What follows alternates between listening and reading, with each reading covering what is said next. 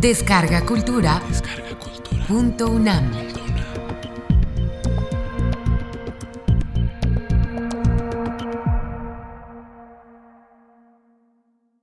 El movimiento romántico en Inglaterra. Curso impartido por el maestro Hernán Lara Zavala durante mayo y junio de 2014 en la sala Carlos Chávez del Centro Cultural Universitario, dentro del programa Grandes Maestros.unam. Módulo 3. Los prosistas de la época romántica como influencia del discurso. Charles Lamb, primera parte. Esta tercera sesión la he titulado Los prosistas de la época romántica porque quiero charlar con ustedes sobre qué es lo que ocurre y cómo la poesía influyó sobre la prosa y cómo la prosa también influye sobre la poesía.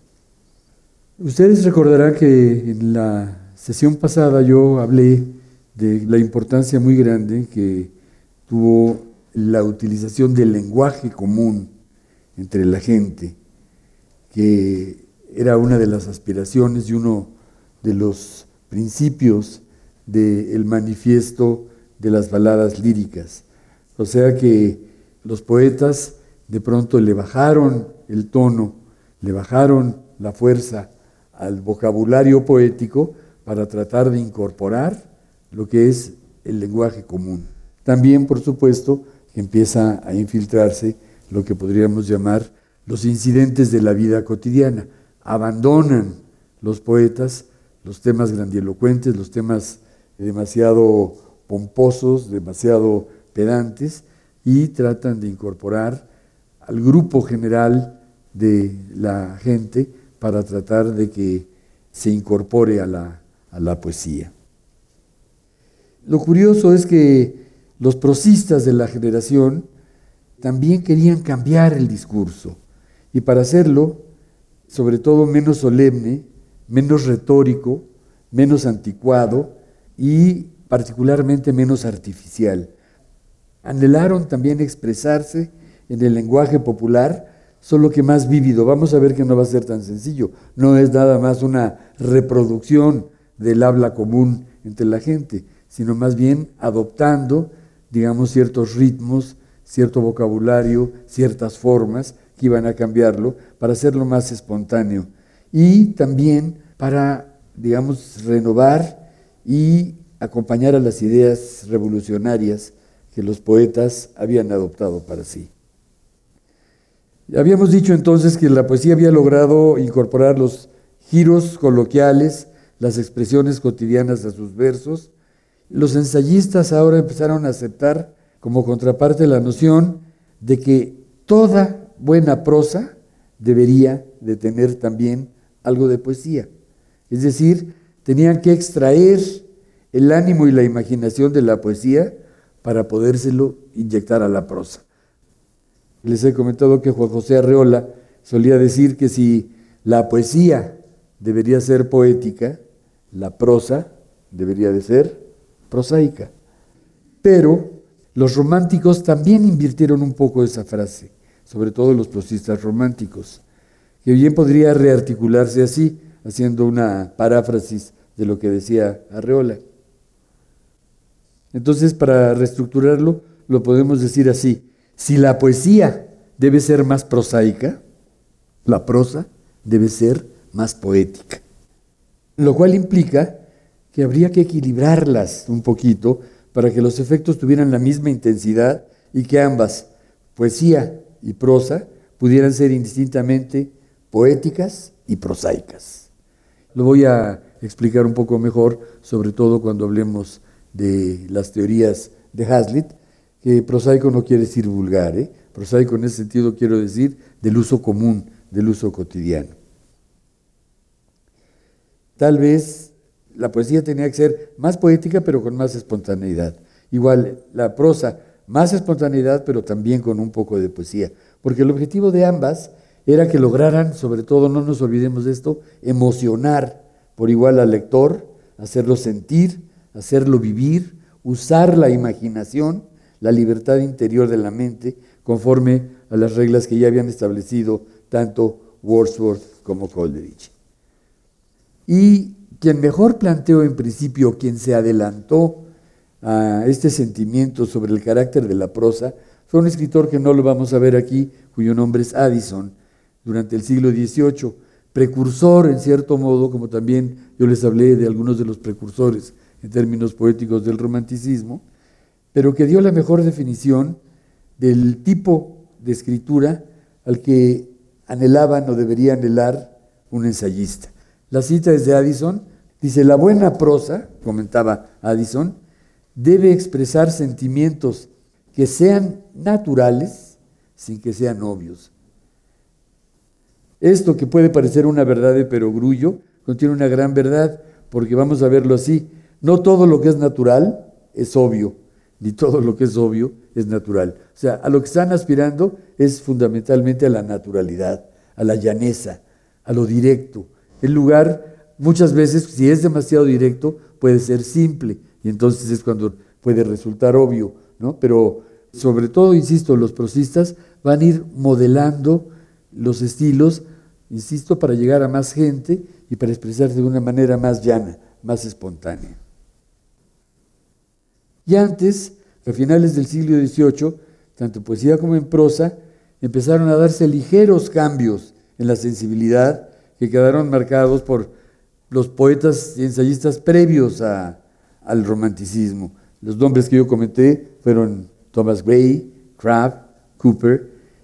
En ellos se notaba mucho en sus cartas, en sus obras epistolares, en sus correspondencias, que de ahí se fueron nutriendo los poetas y los prosistas para buscar inspiración y empezaron a mezclar los tonos graves de la poesía con los tonos ligeros de la prosa y que finalmente, hasta que llegaron a Wordsworth y a Coleridge, que lo llevaron a su pináculo, vamos a decirlo así, con la publicación del prefacio a las baladas líricas. Dentro de todo este grupo hubo un cuyo nombre es Charles Lamb. Charles Lamb. Este es el primer gran prosista de la generación de escritores de la época romántica. Se dieron esos casos rarísimos y muy interesantes en donde se hacen amigos los grandes poetas. No solo se hacen amigos, se ayudan, se apoyan y van aprendiendo unos de los otros. Entonces Lamb también entabló amistad con los dos grandes jerarcas, que eran Wordsworth y Coleridge, y que también les vuelvo a, a recalcar que ellos van a ser los que van a formar la primera generación. La segunda generación, que es lo que le dicen High Romanticism, pero en este momento estamos viendo cómo se creó la poesía romántica en Inglaterra y cómo la poesía romántica influye a la prosa romántica. Entonces, en la prosa romántica, Charles Lamb es el primer exponente de la nueva prosa inglesa. Y en una carta precisamente dirigida ya a un personaje que tenemos más o menos claro, que es Coleridge, aquel al que Hazlitt le dijo que tenía unas expresiones muy interesantes, pero que tenía el timón muy pequeño, que tenía la nariz muy chatita y que eso hacía que le faltara un poco de carácter y un poco de decisión. Lamb le dijo a, Coleridge del placer de lo que él leía, así le llama, de la divina cháchara. Acuérdense que cháchara es también como la plática menor. ya para tu cháchara, ya deja de hablar tonterías o deja de hablar inconsecuentes. ¿no? Entonces la divina cháchara, que algunos monólogos poéticos de algunos poetas le daban un gran placer, sobre todo por la espontaneidad, la naturalidad y algo muy importante, el sentido del humor. Porque aquí también vamos a ver que va a cambiar el sentido del humor, no solo de la poesía y de la prosa, sino yo diría de la propia sociedad. Fue Cooper, uno de los antecesores del romanticismo, el que empezó a escribir sobre lo que llamábamos trivialidades de la vida cotidiana. Recuerden que también hablaba mucho de eso Wordsworth, incidentes de la vida real, y empezó a hacerlo de una manera muy amena y divertida, dando muestras de un nuevo tipo de prosa, aunque, como les comentaba yo, no fue sino hasta Charles Lamb que llevó este tipo de escritura a su mejor expresión y que empieza a formar parte de la revolución romántica de la prosa inglesa.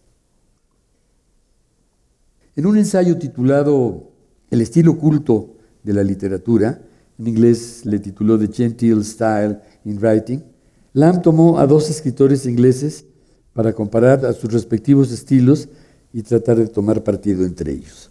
Me gusta citarlo entre ustedes para que me entiendan muy bien cuál era la diferenciación que hacían ellos. Estos dos escritores, uno de ellos era Lord Shaftesbury y el otro se llamaba William Temple.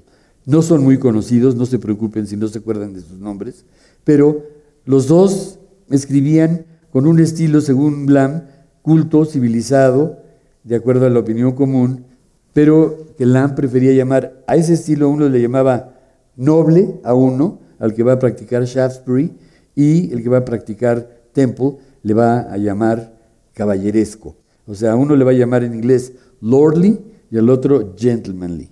Entonces dice, bueno, vamos a hablar de qué es un estilo lordly, o sea, un estilo noble, como en Shaftesbury, que dice, lo que él escribe son como rapsodias rebuscadas, mientras que el sencillo estilo de Temple lo define como un chismorreo espontáneo.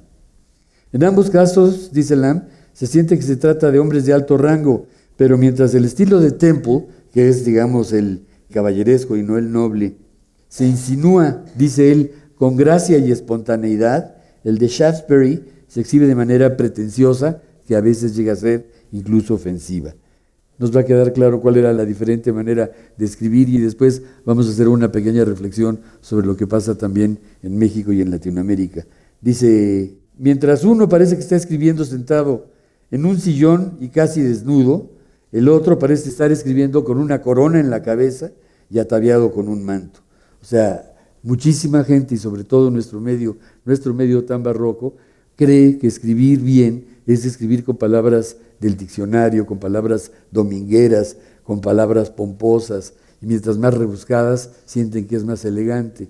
Precisamente contra lo que reaccionan los prosistas románticos es contra esa noción. Por eso dice, uno parece que está sentado prácticamente en una silla cualquiera y con muy poca ropa, y el otro tiene la corona encima y un manto como de rey, seguramente de color azul, escribiendo con toda la pompa y prosopopeya.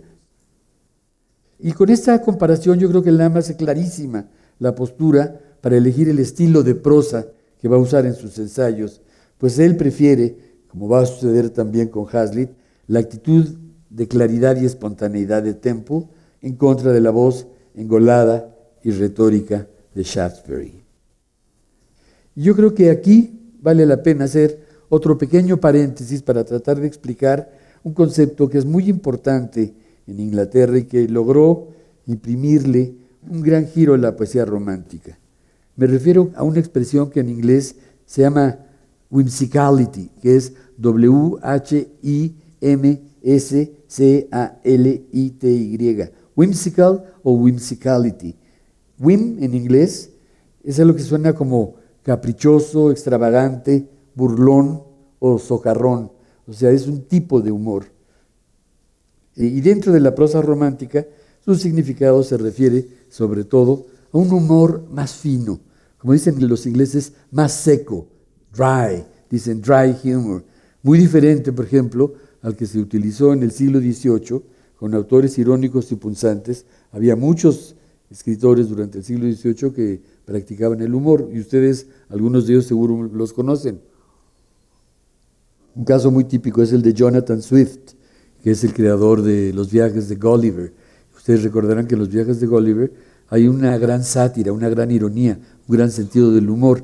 O sea, Gulliver viajando al país de los enanos, hay, por supuesto, un humor en el sentido de que de pronto un hombre grande puede vencer en la guerra, acarrear los barcos, por supuesto, como combatiente tiene una fuerza infinitamente superior a los demás enanos, e incluso llega una parte que a lo mejor que no sale nunca en, los cuentos para niños, pero hay una parte, porque él también era un poco escatológico, hay una parte en donde hay un incendio y Swift lo, lo apaga, bueno, Gulliver, pero Swift, el autor, lo apaga poniendo a su, a su personaje Gulliver haciendo pipí para apagar un incendio. Y entonces, por supuesto, los enanos lo acusan de inmoralidad, aunque salvó muchísimas vidas porque gracias a que pudo de apagar ese fuego se salvaron esas gentes, ¿no? Es el tipo de humor que se usaba muchísimo, y bueno, el de Alexander Pope, o incluso el de Defoe, el de Defoe, que es que ustedes también lo recordarán, el de Robinson Crusoe, por ejemplo, la relación entre Robinson y Viernes muchas veces deviene humorístico. No sé si ustedes recuerdan que de pronto Viernes encuentra la ropa de la esposa de Robinson y se la pone pensando que era una, un atavío muy bonito y resulta que, bueno, pues era el de su esposa y él le pareció indigno que un hombre de color, indígena, etcétera, se vistiera así. O sea, sí había ese humor, pero se ocultaba muchísimo del lector en los personajes, ¿no? Como decíamos, como Gulliver o como Robinson. Y con escritores como ellos del siglo XVIII sí se logra captar su ironía, el sarcasmo y la crítica, pero insisto, es todo a partir de los personajes que forman parte o bien de una fábula, o bien de una alegoría, o de sus épicas burlonas y sarcásticas. En comparación con esto, el whimsical prose, o sea, esto que les digo, el humor fino, el humor seco que van a empezar a utilizar ahora los prosistas, el autor empieza a inmiscuirse en sus propios ensayos, empieza a darles ciertos elementos autobiográficos con un poco de sorna, bajo el principio este de que si algo resulta interesante para el escritor, seguramente también resultará interesante para el lector.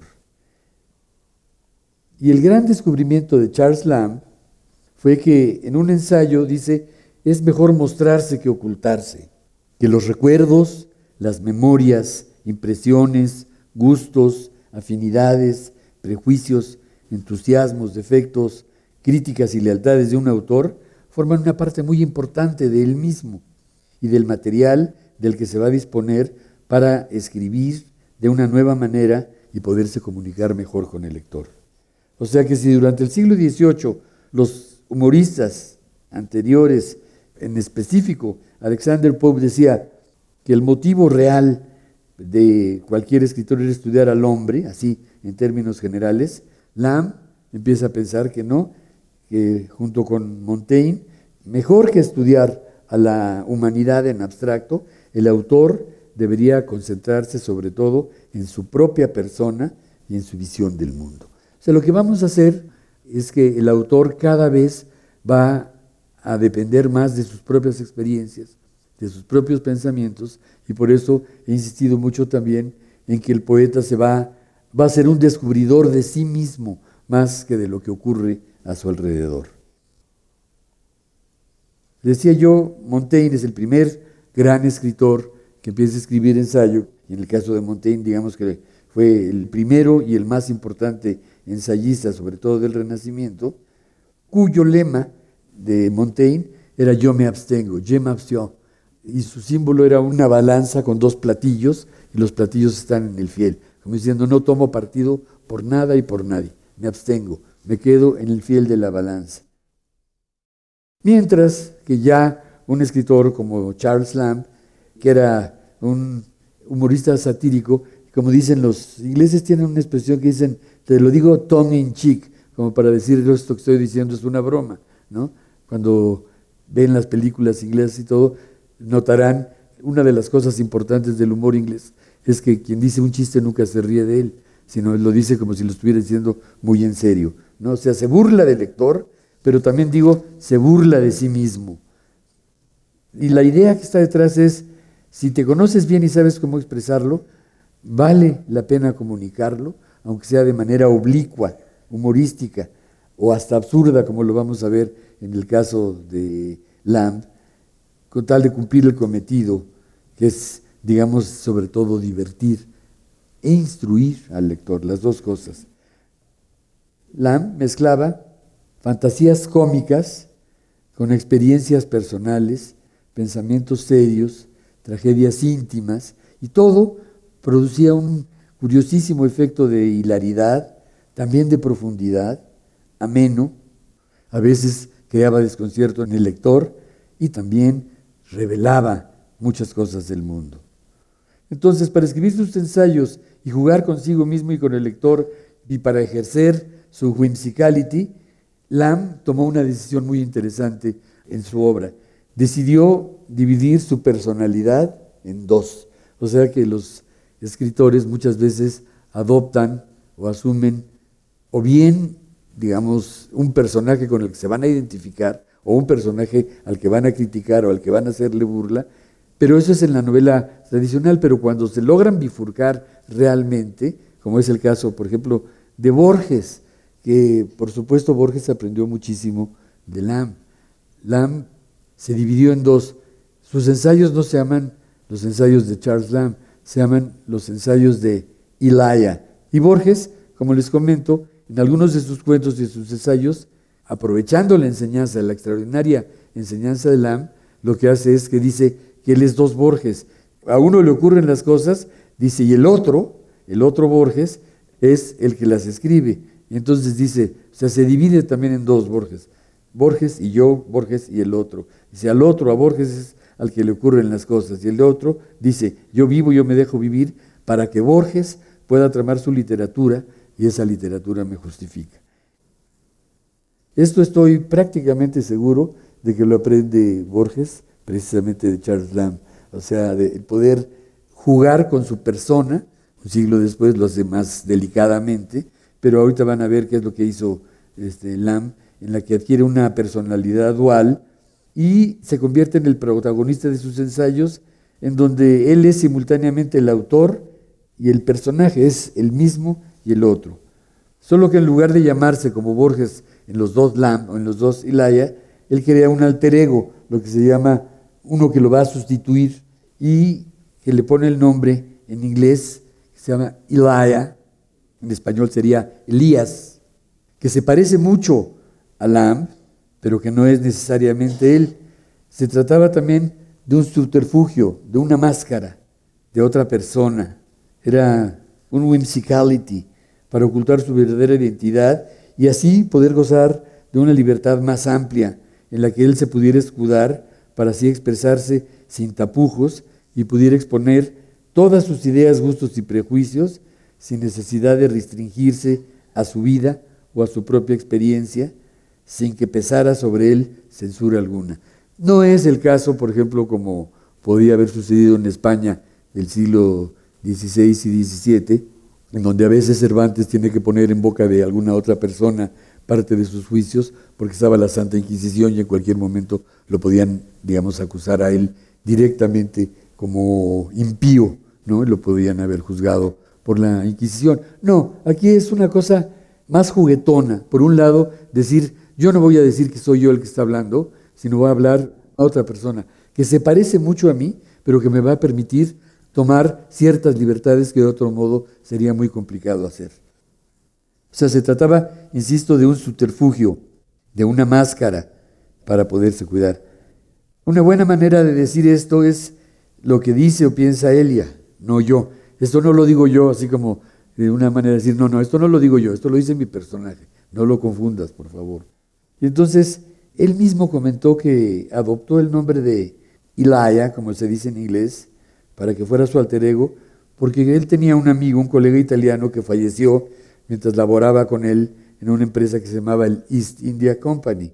Pero es también un juego de palabras, es un anagrama en el que el nombre Ilaya, Elías, pero en inglés suena como a liar, o sea, como un mentiroso.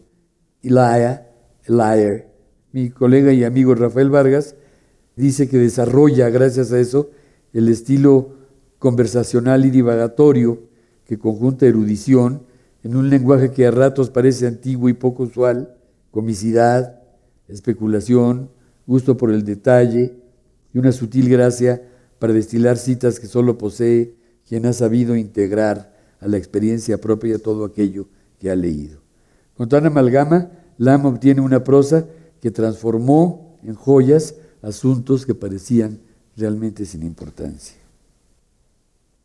También Charles Lamb incorpora otra característica muy importante para la prosa romántica, lo que yo le llamaría la inclusión de los elementos de ficción a los típicos recursos del ensayo, digamos, del ensayo la discusión, la refutación, la paradoja y la conclusión, pero la parte de la ficción es creación de personajes, creación de situaciones, caracterización, anécdota, etc. De eso también aprende muchísimo Borges. Aquellos de ustedes que sean seguidores de Borges habrán visto que los ensayos de Borges, por ejemplo, Pierre Menard escribe El Quijote, no parece un ensayo, más bien parece un cuento. Y algunos ensayos, como por ejemplo Omar Khayyam, parecen más bien cuentos. O sea que eso también lo aprende sobre todo Borges de todos los prosistas del siglo XIX ingleses.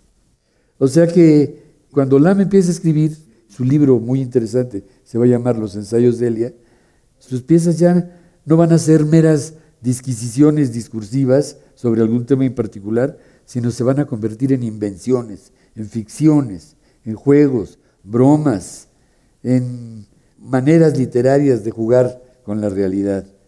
Y sus ensayos, por lo mismo, se van a leer ya con el placer con el que uno lee igual una novela o un cuento.